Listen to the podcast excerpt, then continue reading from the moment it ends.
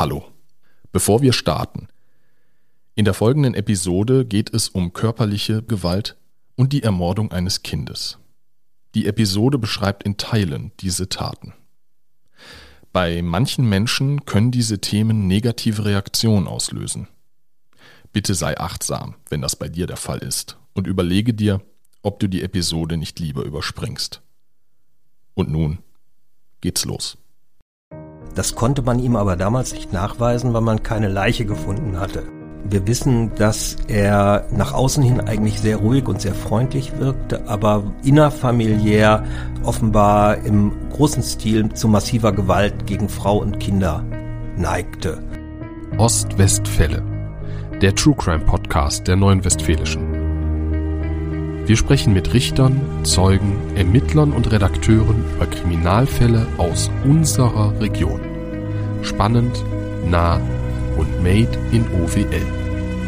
In dieser Episode von Ostwestfälle sprechen wir über ein Verbrechen, das Herford und ganz Deutschland erschüttert hat. Der Mord am fünfjährigen Dano.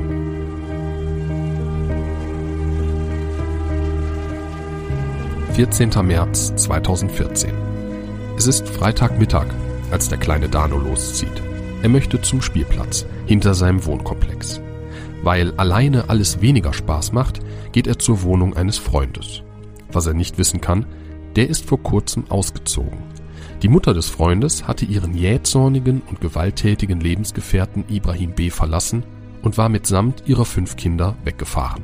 An der Wohnungstür trifft Dano also nicht wie er hofft seinen Freund, sondern Ibrahim B und der ist aufgebracht. Denn seine Lebensgefährtin will sich endgültig von ihm trennen und droht, dass er seine Kinder nie wieder sieht. Was dann genau passiert, ist unklar. Im Prozess werden unterschiedliche Tathergänge erläutert. Fest steht, drei Wochen später wird Danos Leiche gefunden. Sein Gesicht ist schwerstens verletzt, Knochenbrüche, ausgeschlagene Zähne. Und er wurde erwürgt. Der Fall sorgte damals in ganz Deutschland und vor allem in den sozialen Medien für viel Aufsehen. Um darüber zu sprechen, ist heute Jobst Lüdeking zu Gast. Er ist seit vielen Jahren bei der Neuen Westfälischen und hat die Ermittlungen zum Fall Dano damals begleitet. Für euch bin ich heute wieder als Ostwestfälle-Moderator dabei. Mein Name ist Sebastian Beek und ich begrüße unseren Gast sehr herzlich. Hallo Jobst. Hallo Sebastian, grüße dich. Jobst, du bist nun schon viele Jahre bei der Neuen Westfälischen und als Kriminalreporter unterwegs. Was macht den Fall Dano für dich so besonders? Da kommen mehrere Faktoren zusammen, Sebastian. Das ist zum einen natürlich die Tragik, dass äh, Danos äh, Mörder eigentlich schon lange vorher im Visier der Ermittler stand. Das, ist, äh, das Ursprungsverfahren in diesem Fall beginnt ja bereits im Jahr 2007 mit einem Tötungsdelikt in Hannover.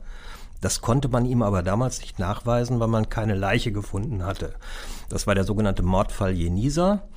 Und ähm, auch damals war äh, Ibrahim B., der Hauptverdächtige, war von der Mordkommission festgenommen worden und ähm, leider fand man dann die sterblichen Überreste des Kindes nicht und äh, musste dann äh, Ibrahim B. laufen lassen.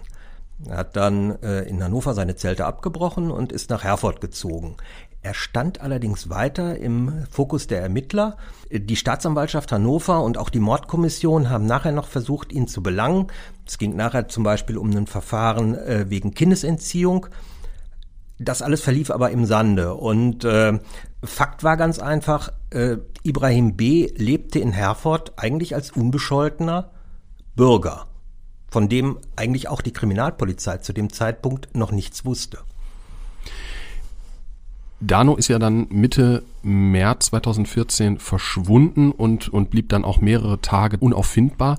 Wie lief die Suche nach dem vermissten Kind ab? Da gab es eigentlich mehrere Phasen. Also es war so, dass Ibrahim B. schon recht früh im Visier der Ermittler stand. Es gab Hinweise aus der Bevölkerung, es gab Hinweise von den Angehörigen Jenisas. Und äh, relativ schnell, ich glaube am Montag, bereits am Montag nach Danos Verschwinden, hat es eine der größten Durchsuchungsaktionen in Herford gegeben oder überhaupt eine der größten Durchsuchungsaktionen, an die ich mich äh, erinnern kann. Da haben also äh, Beamte der Einsatzhundertschaft, aber auch der Kripo ähm, die äh, Wohnungen bzw. die Wohnblocks an der Berliner Straße durchsucht. Die haben also wirklich an jeder Haustür geklingelt bzw. an jeder Tür geklingelt, haben dann einen Blick reingeworfen, ob dort das Kind vielleicht vielleicht sein könnte. Tatsächlich war, was wir dann halt eben erst im Nachhinein erfahren haben, ein Leichenspürhund in die Wohnung von Ibrahim B. gebracht worden, um äh, dort Witterung aufzunehmen. Das hat leider, wie sich dann auch im Nachhinein herausstellte, nicht geklappt, weil Ibrahim B. die Leiche schon zu schnell beiseite geschafft hatte. Das heißt, die Untersuchungen der Polizei, die brachten erstmal nichts. Du hast es gesagt, es gab Hinweise aus der Bevölkerung. Welche Rolle haben die sozialen Medien bei den Ermittlungen gespielt? Ja, eine sehr zweischneidige. Äh, zum einen sind die Ermittler auf soziale Medien angewiesen, um überhaupt auf ein vermisstes Kind oder überhaupt einen vermissten Fall aufmerksam zu machen. Zum anderen haben die sozialen Medien gerade im Bereich Dano ein Eigenleben entwickelt. Das heißt also, parallel zu den äh, Durchsuchungen, äh, zu den Suchaktionen äh, der äh, Polizei haben sich zum Beispiel Leute über das Internet verabredet, um da eigene Suchaktionen durchzuführen. Und das hätte natürlich in dem Moment, wo sie gegebenenfalls an einen Tatort gekommen wären, dazu geführt, dass sie im großen Stil Spuren vernichtet hätten. Das machen sich die Leute natürlich nicht bewusst. Die denken, die tun was Gutes, schaffen aber eigentlich dann für die Ermittler nur weitere Probleme. Konnte das denn eingedämmt werden? Das hat man versucht einzudämmen. Ganz eindämmen konnte man es nicht. Es gab auch dann erhebliche Kritik aus diesen Kreisen an der Polizei. Fakt ist aber einfach auch, äh, dass die Ermittler natürlich wissen, was sie tun. Das machen die ja leider nicht zum ersten Mal, im derartigen Fall nachzugehen. Warum hat es dann letztlich so lange gedauert, bis die Leiche von Dano gefunden wurde? Das hatte wahrscheinlich auch was damit zu tun, dass man sich äh, auf alle möglichen Bereiche fokussiert hat. Ähm, ich erinnere da einfach mal an, an andere Fälle, da äh, wie zum Beispiel Azur Özmen, da hat man eigentlich auch erstmal versucht, im Nahbereich zu suchen. Es ist ja nicht so, äh, dass äh, die Ermittler in irgendeiner Form eine, eine Kenntnis hatten, sondern die suchten halt eben irgendwo im Umfeld nach der Versteckmöglichkeit. Die haben hier mit dem äh, örtlichen Stadtführer Matthias Polster Kontakt aufgenommen, um über geheime Gänge in Herford, in der Herforder Innenstadt, die teilweise also auch schon seit dem Mittelalter existierten, Informationen zu bekommen und die kontrollieren zu können. Das ist wie die Suche nach der Stecknadel im Heuhaufen. Da kann man den Ermittlern eigentlich auf die Dauer des Verfahrens beziehungsweise auf die Dauer der Suche nach meinem Erachten keine Vorwürfe machen. Wo wurde die Leiche dann letztlich gefunden?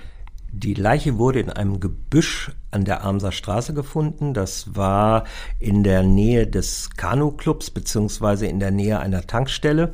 Mm, Ibrahim B. hatte wohl einen Trolley genommen, hatte die Kinderleiche da reingesteckt und äh, hatte diesen Trolley dann zu Fuß bis zu diesem Ablagepunkt gebracht und äh, hoffte wohl, möglicherweise ähnlich wie im Fall Jenisa, dass man ihn ohne die Leiche nicht äh, überführen könnte. Also er hatte wohl also auch gelernt, keine Leiche bedeutet keine, keine Verurteilung, beziehungsweise dann eben halt die Möglichkeit, wieder auf freien Fuß zu kommen, selbst dann, wenn man irgendwo im Fokus der Ermittler stand. Und wie wurde die Leiche gefunden? Wenn ich mich recht erinnere, waren ein Ermittler der Mordkommission damals äh, am Kanu-Club, um noch etwas abzuprüfen und hat dann das Gebüsch, das so etwa 150 Meter von der Gaststätte entfernt liegt, unter die Lupe genommen und ist dann auf den Trolley und halt eben dann auf die sterblichen Überreste des Kindes gestoßen. Nach dem Leichenfund hat die Polizei kritisiert, dass einige Medien zu früh darüber berichtet haben. Zu diesem Zeitpunkt war Danos Familie noch gar nicht informiert worden. Wo würdest du sagen, ist die Grenze zwischen öffentlichem Interesse und Persönlichkeitsrechten? Also ich glaube, dass dann in dem Moment die Rechte der Angehörigen im Vordergrund stehen und äh, die Regelung, wie ich sie mal erklärt bekommen habe und wie ich sie eigentlich auch versuche im journalistischen Bereich äh, zu leben, ist, dass ich mich erst äh, dann eine Berichterstattung mache, wenn ich weiß, dass die Angehörigen informiert wurden. Du hast eben schon so ein bisschen das anklingen lassen. Trotzdem nochmal die Frage, wie schnell sind die Ermittler Ibrahim B. auf die Schliche gekommen? Die waren ihm ganz schnell auf die Schliche gekommen. Dano ist, wenn ich mich recht erinnere, an einem Freitagabend verschwunden. Mm, am Samstag gab es dann die erste Suchaktion und am Sonntagmorgen gab es bereits die ersten Hinweise auf Ibrahim B. als Tatverdächtigen, damals noch Tatverdächtigen. Und äh, das wurde auch sofort aufgenommen. Und das ist ja auch eben halt der Hintergrund dafür, dass am Montagabend beziehungsweise am späten Montagnachmittag dann diese große Durchsuchungsaktion stattfand, bei der Ibrahim B. ja ganz klar im Fokus der Ermittlungen stand. Du hast den Fall für die Neuwestfälische ja nochmals in einem Artikel aufgerollt. Der Text trägt den Titel Der Kindermörder von nebenan. Was wissen wir über den Täter?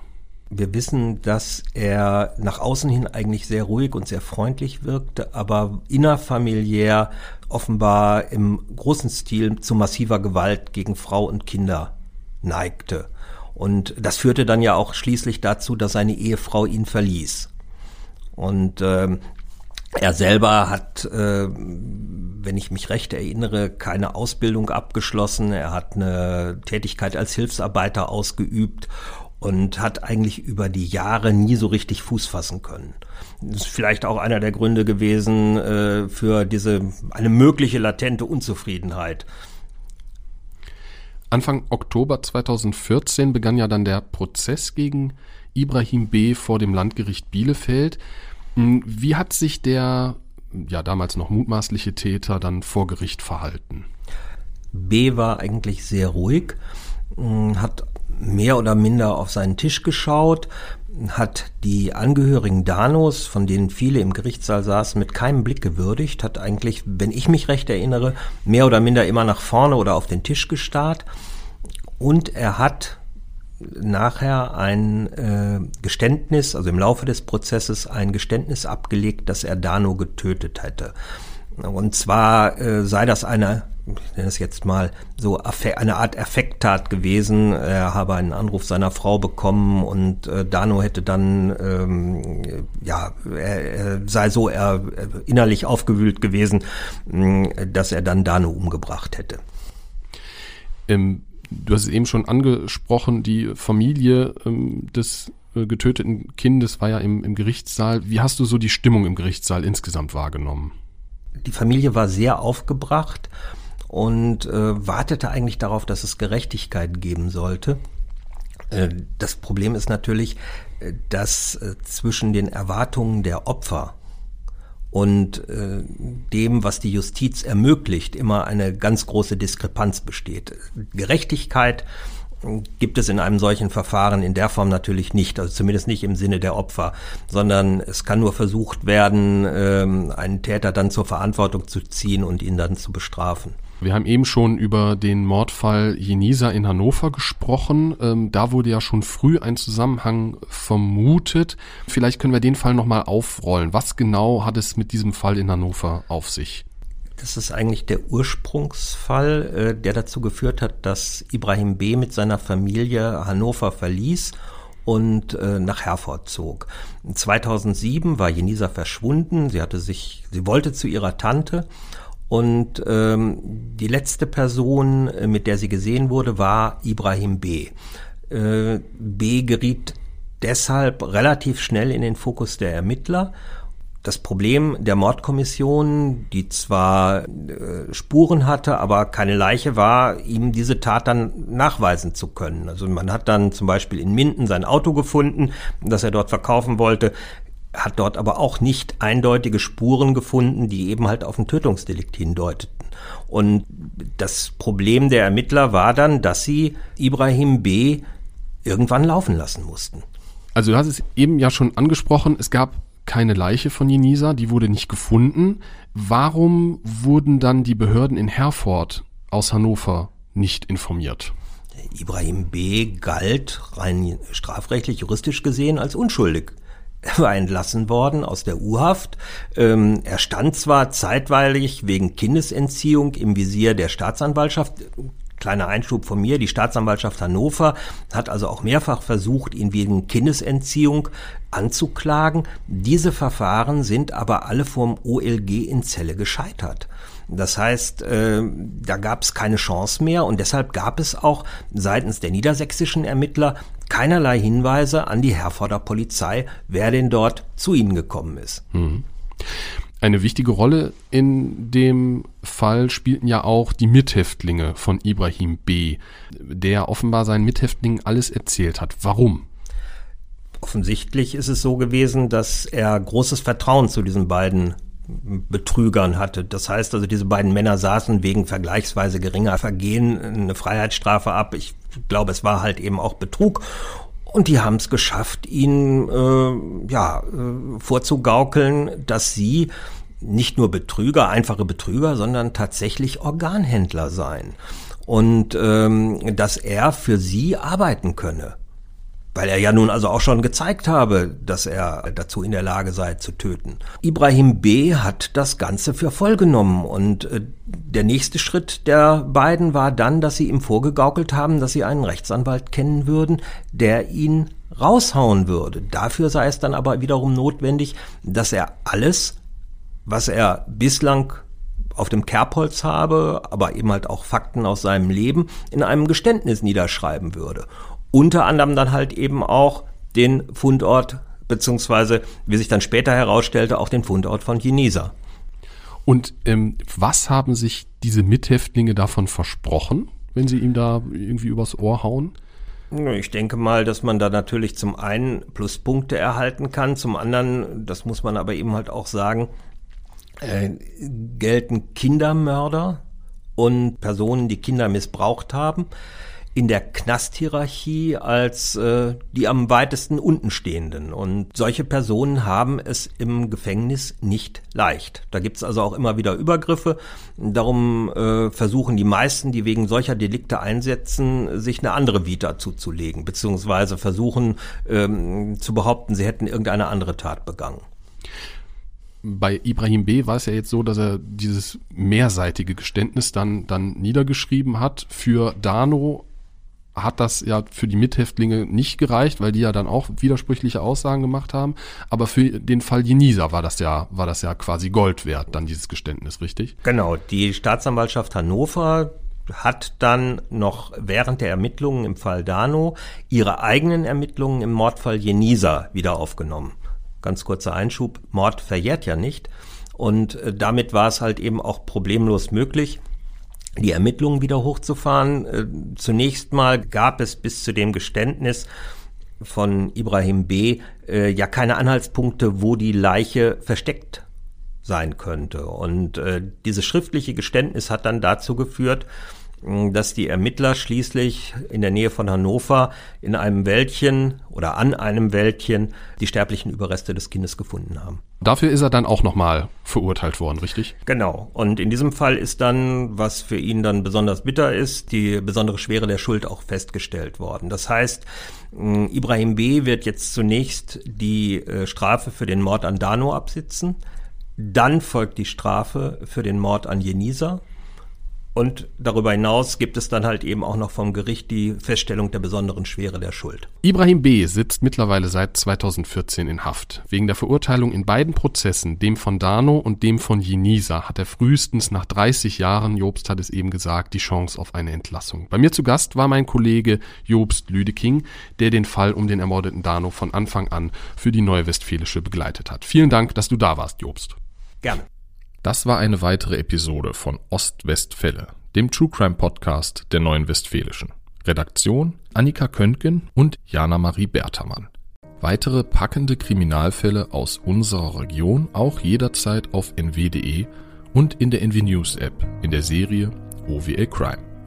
Mein Name ist Sebastian Beek. Bis bald.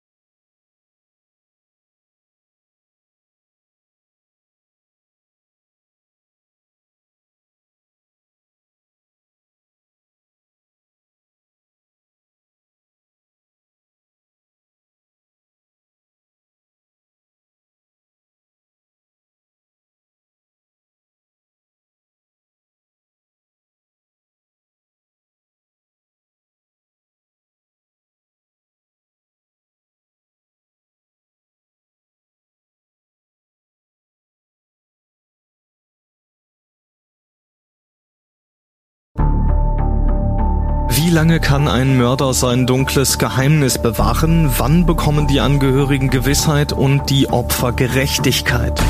Jedes Jahr werden bei der Polizei rund 100.000 Menschen als vermisst gemeldet. Drei Prozent davon, also 3000 Menschen, bleiben länger als ein Jahr verschwunden. Einige werden nie wieder gesehen. Seit gut drei Jahren arbeitet die Polizei in NRW mit sogenannten Cold Case Units. Das sind Abteilungen, die wirklich nur damit beschäftigt sind, Mordfälle zu bearbeiten, die teilweise seit Jahrzehnten ungeklärt sind. Ich bin Mike Mattis, Radioredakteur und News Anchor und ich spreche mit Ermittlern über diese Fälle. In meinem Podcast Licht ins Dunkel, Cold Cases und ungeklärte Vermisstenfälle von hier beleuchten wir gemeinsam mit Profilern, Staatsanwälten und Mordermittlern Cold Cases und ungeklärte Vermisstenfälle aus ganz Deutschland. Immer in der Hoffnung, dass Angehörige endlich Gewissheit und die Opfer Gerechtigkeit bekommen. Licht ins Dunkel. Cold Cases und ungeklärte Vermisstenfälle von hier. Eine Produktion von Mike Mattis und der Podcastfabrik.